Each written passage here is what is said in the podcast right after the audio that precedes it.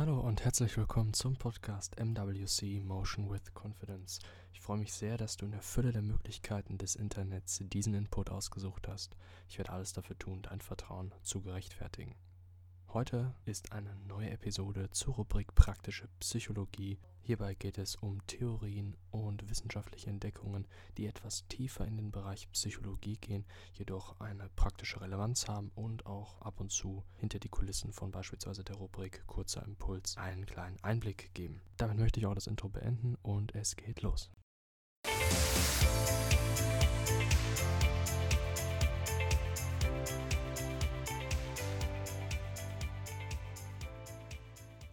In diesem Teil praktische Psychologie möchte ich die Fortsetzung ansetzen von gestern. Und zwar geht es heute um den praktischen Bezug bzw. den alltäglichen Bezug der Transaktionsanalyse. Und ja, damit fange ich auch jetzt direkt an. Wenn wir mit einem anderen Menschen kommunizieren, dann richten wir unsere Botschaft aus einem gerade bestehenden Ich-Zustand heraus an das Gegenüber.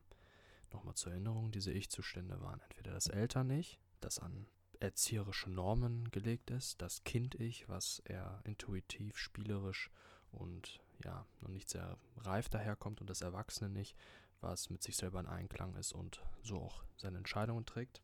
Das sind diese Ich-Zustände und aus denen heraus treten wir an unser Gegenüber per Botschaften. Dieses Gegenüber nimmt das Gesagte seinerseits in einem anderen Ich-Zustand auf, beziehungsweise in dem gleichen Ich-Zustand, wodurch bei ihm eine Reaktion ausgelöst wird. Transaktionen sind Botschaften, die in zwischenmenschlichen Beziehungen von jedem Ich-Zustand an jeden Ich-Zustand des Partners gesandt werden können und dort eine entsprechende Botschaft als Reaktion auslösen. In der Regel reagiert der Angesprochene in demselben Ich-Zustand wie der Sprecher. Praktisch sieht das so aus, wenn ich ein Beispiel hier nenne, ist einer fragt, wann bist du fertig? Und jemand antwortet in 10 Minuten. Damit reden beide im Erwachsenen-Ich, weil es auf Augenhöhe geschieht und neutral ist. Noch einmal zur Erinnerung, das hatte ich gestern schon ein paar Mal erwähnt, aber für die, die es vielleicht schon vergessen haben oder noch nicht die erste Folge gehört haben, eine Transaktion, also wir reden ja hier von einer Transaktionsanalyse, eine Transaktion an sich ist einfach nur der verbale oder nonverbale Austausch von Informationen zwischen zwei oder mehreren Menschen. So, jetzt habe ich gerade ein Beispiel genannt für, wenn zwei im selben Ich-Zustand miteinander reden, dann gibt es sogenannte parallele Transaktion. Hierbei redet derjenige aus einem Ich-Zustand mit einem anderen, der in einem Ich-Zustand, der parallel verläuft. Das einzige Beispiel hierfür wäre, jemand redet aus dem Eltern-Ich zu einem äh, aus dem Ich-Zustand im Kindes-Ich. Um das zu verdeutlichen, hier ein Beispiel. Einer sagt in einem strengen Ton, trödel nicht wieder rum. Und der andere sagt kleinlaut, ich beeil mich ja schon. Also der zweite ist im Kindes- und der erste im Eltern-Ich. Das Kommunizieren in dieser Art von Transaktion stabilisiert die beteiligten Ich-Zustände. Eine ausgiebige Kommunikation ist prinzipiell möglich, jedoch nur im kurzfristigen Rahmen. Langfristig kann es zu latenten Konflikten kommen. Aus offensichtlichen Gründen, weil eben, wenn jemand nur im Kindes-Ich spricht, häufig sich dann unbewusst äh, gefrustet fühlt und ja, auch ein Groll dann irgendwann gehen könnte gegen den, der immer aus dem Eltern nicht spricht, sprich, der diesen unterdrückt. Dann gibt es noch die sogenannte gekreuzte Transaktion. Von der gekreuzten Transaktion spricht man, wenn der Gesprächspartner nicht aus dem angesprochenen Ich-Zustand heraus, also nicht wie erwartet reagiert. Dies führt dann in der Folge beim Absender für Verwirrung. Ein Beispiel hierfür, der erste sagt in einem neutralen Ton, der Papiermüll ist übervoll. Das macht er aus dem Erwachsenen nicht. Der, der angesprochen wird wiederum, reagiert weinerlich und sagt, hack doch nicht schon wieder auf mir rum, ich mach's ja gleich. Und damit reagiert er auf dem Kindes-Ich. Wobei der Absender eigentlich beabsichtigt hatte, seine Aussage möglichst neutral zu formulieren und erwartet hatte, dass der Absender auch im Erwachsenen-Ich reagiert, was hier nicht passiert ist, und zwar im Kindes-Ich. Soll die Kommunikation dann zufriedenstellend funktionieren, so muss einer der beiden Gesprächspartner sein Ich-Zustand verändern. Verschiedene Lösungen sind dabei möglich. In diesem Fall zum Beispiel jetzt könnte er dann ins Erwachsenen-Ich gehen, der, der vorher im Kinder-Ich war, und damit würde dann der der zuerst im Erwachsenen-Ich gesprochen hat, nochmal revidieren und sagen, so habe ich es doch gar nicht gemeint, was hast du denn? Und dann würde der, der vorher im Kindes-Ich gesprochen hat, jetzt ins Erwachsene-Ich switchen und sagen, sorry, ich bin gerade ziemlich im Stress und sehr gereizt und damit wieder auf eine sachliche Ebene zu kommen. Genauso wäre es aber auch möglich, dass man jetzt wieder zu einer parallelen Transaktion kommen würde. Und zwar würde jetzt der Erste, also der, der im Erwachsenen-Ich vorher war, ins Eltern-Ich switchen und sagen, jetzt wein doch nicht, ist doch nicht so schlimm. Also aus einer, von der Autorität heraus. Und dann würde der äh, Letztere im Kindes-Ich verharren und ähm, sich selber beruhigend sein und sagen, ich gebe mir doch eh schon so viel Mühe. Also auch klar mit einem unterwürfigen Ton. Und damit würde die Kommunikation zwar gelingen, aber man kann auch hier sehen, dass halt eben diese glatte Kommunikation, dass die erreicht wird, eben aber auch einen Preis hat und zu unbefriedigenden Lösungen führen kann. Vor allem für den, der jetzt wieder aus dem Kindes-Ich agiert und weiterhin seine unterwürfige Stellung damit untermalt. Das sind relativ offensichtliche Formen dieser Transaktion. Was bei Erwachsenen jedoch in den meisten Fällen kommt, vorkommt, ist die sogenannte verdeckte Transaktion. Denn in dieser verdeckten Transaktion ist sie nicht so eindeutig, wie ich es halt eben bisher beschrieben habe. Diese verdeckte Transaktion vergeht dann auch in der sogenannten, beziehungsweise auf der sogenannten psychologischen Ebene. Und diese psychologische Ebene zeigt, was unterschwellig mit dem Verbalen mitschwingt und was ich damit von mir selber äußere und was ich beim anderen mit meiner Aussage erreichen will. Auch hierfür möchte ich noch ein paar Beispiele nennen, damit es klarer wird. Und zwar ist die Transaktion, die offensichtlich ist, zum Beispiel, wo ist mein Hemd? Worauf der andere entgegnet, ich habe es dir doch über den Stuhl gelegt. Das ist die offene Transaktion. Beide agieren hier aus dem Erwachsenen-Ich, beide sind neutral und sachlich. Jedoch ist hier eine auf der psychologischen Ebene eine verdeckte Transaktion zu beobachten. Und zwar sagt der Erste, der Wo ist mein Hemd? fragt, dass er impliziert, du bist keine gute Hausfrau, als Beispiel jetzt, und daraufhin ähm, das Gegenüber auch auf einer verdeckten Ebene sagt, ich bemühe mich, aber du meckerst nur immer. Und hier haben wir halt vom Erwachsenen-Ich geswitcht, der Erste im Eltern-Ich und der Zweite im Kindes-Ich. Und diese verdeckte Transaktion hat tatsächlich auch höhere Auswirkungen, einen höheren Einfluss darauf, wie sich die Kommunikation weiterentwickelt und vor allem langfristig weiterentwickelt. Und damit komme ich zum sogenannten Spiel der Erwachsenen, das ein zentraler Bestandteil der Transaktionsanalyse darstellt. Und zwar ist es hier so, dass es ein tatsächliches Spiel darstellt, ein kommunikatives Spiel. Und zwar, in dem die Beteiligten meistens drei Rollen einnehmen, jeder eine. Und der große Tenor von diesem Spiel ist, dass jeder auf seine Art seine Bedürfnisse befriedigt haben möchte. Jedoch eben nicht offen, sondern in dieser verdeckten bzw. psychologischen Ebene. Es gibt eine Vielzahl typischer Strukturen, auf die ich jetzt nicht alle auch aus Zeitgründen komplex eingehen kann. Da könnt ihr euch gerne im Internet auch mal informieren, wenn ihr da mehr Interesse habt. Aber ich kann nur so viel sagen, es gibt zum Beispiel typische Strukturen wie keiner liebt mich, du verstehst mich nicht, wenn du ich wärst, dann könnte ich, dann wäre ich und äh, etc. Wenn dir deine Freunde bzw. dein Beruf wichtiger sind als ich und und und.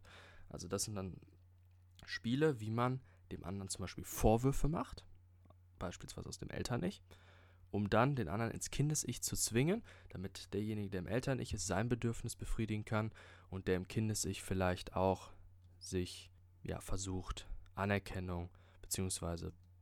Trost zu erhalten. Das sind so diese Spiele, eben dass es nicht offen kommuniziert wird, was die Bedürfnisse sind, sondern durch verdeckte Transaktionen, durch verdeckte Informationsaustausch untereinander wird versucht, seine jeweiligen Bedürfnisse zu befriedigen. Beispielsweise auch hier nochmal aus dem praktischen, wenn ein Mann gelernt hat, dass er immer stark sein muss in der Familie, wird es ihm sehr schwer fallen, zu seiner Partnerin einfach zu sagen, bitte nehme mich in den Arm oder sorg dich um mich, mir geht's gerade schlecht. Das wird ihm dann schwer fallen. Stattdessen macht er ihr oder einer Ersatzperson ein Spielangebot, um auf einem Umweg, zum Beispiel über eine Krankheit, die Zuwendung rechtfertigt oder durch Streit mit ausgiebiger Versöhnung, womit er die andere Person zu den gewünschten Streicheleinheiten manipulieren versucht. Also es ist ein Manipulationsspiel. Grob zusammengefasst bestehen Spiele daraus aus einer gleichen Abfolge verdeckter Transaktionen, also auf dieser psychologischen Ebene, die zu einem vorhersagbaren Ergebnis führen und meistens in unguten Gefühlen enden, vor allem wenn man auf das Langfristige schaut. Also ich denke auch, wenn man jetzt mal auf sein eigenes Leben schaut, wird dann tatsächlich, also bei mir war es jedenfalls so, häufig auffallen, in welche Rolle man trifft. Zwar möchte ich ganz kurz noch auf diese Rollen eingehen. Und zwar gibt es den sogenannten Verfolger, den Retter und das Opfer. Und der Verfolger ist meistens ein, agiert aus einer Position von einem kritischen Eltern-Ich und ist derjenige, der sehr vorwurfsvoll ist, fordernd, strafend, zurechtweisend, einschüchternd. Dann gibt es den Retter, der ist hilfsbereit, meistens auch ungefragt hilfsbereit und bittet auch, äh, bietet auch immer an, mit Rat und Tat zur Seite zu stehen. Das ist auch ein Eltern-Ich, nur eben die fürsorgliche Art davon. Und die typische Aussage von diesen Leuten ist, ich mache das schon für dich. Und das Opfer wiederum ist, wie man sich vielleicht denken könnte, der Ich-Zustand des Kindes. Und typische Aussage oder typische Gedanken davon ist, das schaffe ich doch niemals alleine, bitte helf mir dabei, übernehm du das doch. Was dir vielleicht schon aufgefallen ist, das Erwachsenen-Ich fehlt hier komplett.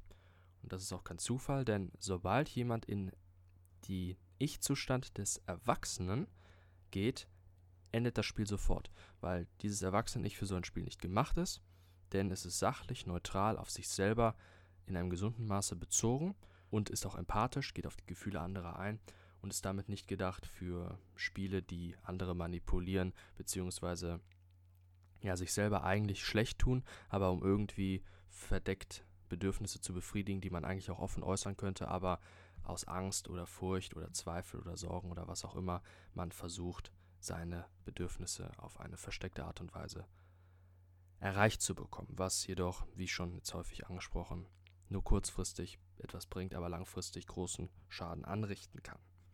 Was lässt sich daraus jetzt am Ende noch sagen? Auf der Grundlage der Lebensanschauungen das habe ich gestern schon besprochen, das ist dieses Okay, nicht okay, der elterlichen Normen und Glaubenssätze sowie dem Vorbild von Be Bezugspersonen entwickelt jeder Mensch während des Heranwachsens seine eigene Strategie, ein sogenanntes Lebensskript. Für die Leute, die sich noch an letzte Woche erinnert fühlen jetzt, wo ich auch über Lebensplan, Lebensstil und so weiter geredet habe, das war jetzt von Alfred Adler letzte Woche, aber diese Transaktionsanalyse nimmt sehr viele Einflüsse auch auf von anderen psychologischen Richtungen. Und genau das passt ja auch rein. Das ist nämlich tatsächlich auch wirklich an Alfred Adler angelehnt. Dieses Lebensskript soll das halt nochmal zeigen, beziehungsweise fasst im Grunde diese gesamte Transaktionsanalyse zusammen am Ende, nämlich dass durch die Kindheit, die Erfahrungen in der Kindheit, wo man schon erkannt hat, okay, wenn ich mich so und so verhalte, bekomme ich das und das, was mir gut tut, vermeintlich. Und ja, dass sich das so fest manifestiert hat im Inneren, dass sich das bis ins Erwachsenenalter durchzieht und dann auch später noch damit garniert wird sozusagen mit den verschiedenen Ich-Zuständen und dass man immer wieder in die, in die Ich-Zustände fällt, die man in der Kindheit, Jugend und dem Erwachsenenalter immer wieder nutzt, um halt eben seine Bedürfnisse zu befriedigen, also eben wieder dieses Lebensskript, was halt oben steht, dass es halt eben diese Strategie ist, um die Wünsche erfüllt zu bekommen, jedoch ohne offen und ehrlich mit den anderen zu kommunizieren. Und das ist halt das Wichtige. Und wenn man eins aus der Transaktionsanalyse mitnehmen kann, dann ist es, dass das Erwachsenen-Ich die zentrale Bedeutung zukommt, auch in der Therapie am Ende, dass das gestärkt wird und auch, dass das dann am Ende der vorherrschende Ich-Zustand ist, weil das wirklich sachlich, neutral, empathisch und ja, auf sich selber in einer gesunden Weise bezogen ist. Und eben halt fernab von diesen Spielen ist, von diesen Erwachsenen-Spielen, wo man andere manipuliert, beziehungsweise auch sich selber so im Grunde verarscht um an Bedürfnisse zu kommen, die man auch so bekommen würde, aber man sich dennoch am Ende auch damit schlecht fühlt langfristig, weil man halt nicht sich selber ist, sondern das durch Manipulation bekommt. Und ja, deswegen kann man sagen, dass das am Ende das Ziel ist, dieses Lebensskript erstmal sichtbar zu machen, zu schauen, was für Grundhaltungen habe ich, was für Arten von Rollen nehme ich in diesen Spielen ein, ob Verfolger, Retter, Opfer und natürlich eben, inwiefern sind die Kommunikationsstrukturen aufgebaut? Bin ich häufig im Eltern-Ich, im Kind-Ich, im Erwachsenen-Ich beziehungsweise wie wird das überhaupt, also wie wird diese psychologische Ebene überhaupt wahrgenommen? Wird sie überhaupt wahrgenommen oder verläuft das alles so unbewusst, dass man das gar nicht mehr wirklich, wenn man in diesem in diesen Beziehungen ist, überhaupt noch merkt, sondern dass tatsächlich auch von außen diesen Input braucht. Und am Ende halt eben noch einmal dieses Erwachsenen-Ich, das oberste Ziel ist in dieser Transaktionsanalyse. Ich hoffe, ich konnte dir das etwas näher bringen. Wenn das doch etwas verwirrend war, ich weiß jetzt nicht, wie häufig ich mich versprochen habe, beziehungsweise äh, wie klar strukturiert ich das jetzt hier alles aufeinander aufgebaut habe. Sollte da irgendetwas gewesen sein, würde ich mich freuen über Feedback. Ich würde auch gerne, wenn es so sein sollte, nochmal eine neue Folge machen. Das, ich möchte halt lernen, wie ich hier wirklich das gut strukturiert aufbaue. Und ja, generell würde ich dann sonst belassen mit der Transaktionsanalyse. Und ansonsten wünsche ich dir noch einen wunderschönen Tag. Ich freue mich sehr, dass du diese Episode bis zum Ende gehört hast. Ich möchte noch kurz meine Kontaktdaten geben für eventuelles Feedback oder Vorschläge, was ich mal ansprechen soll. Meine E-Mail ist info at motion-confidence.com. Meine Website ist www.motion-confidence.com und ihr könnt mich auf Instagram erreichen auf at motion-confidence. Ganz kurze Info noch zu meiner Website motion-confidence.com. Dort werde ich in nächster Zeit wieder Blogartikel veröffentlichen, mehrfach und zwar auch zu ähnlichen Themen wie hier auf dem Podcast. Dazu aber noch Film, Serien und Buchempfehlungen und noch vielleicht ein paar weitere Dinge. Schaue ich mal. Dazu biete ich auch noch T-Shirts und Hoodies an mit eigenen Designs auch zu den Themen Mindset, Psychologie, ein bisschen was Kontroverses auch mal. Und ja, wenn ihr mal vorbeischauen wollt, würde ich mich sehr darüber freuen. Ich mache das gerne als Hobby, einfach nur so nebenbei. Und ja, würde mich da auch über Feedback freuen. Sonst wünsche ich noch einen sehr schönen Tag.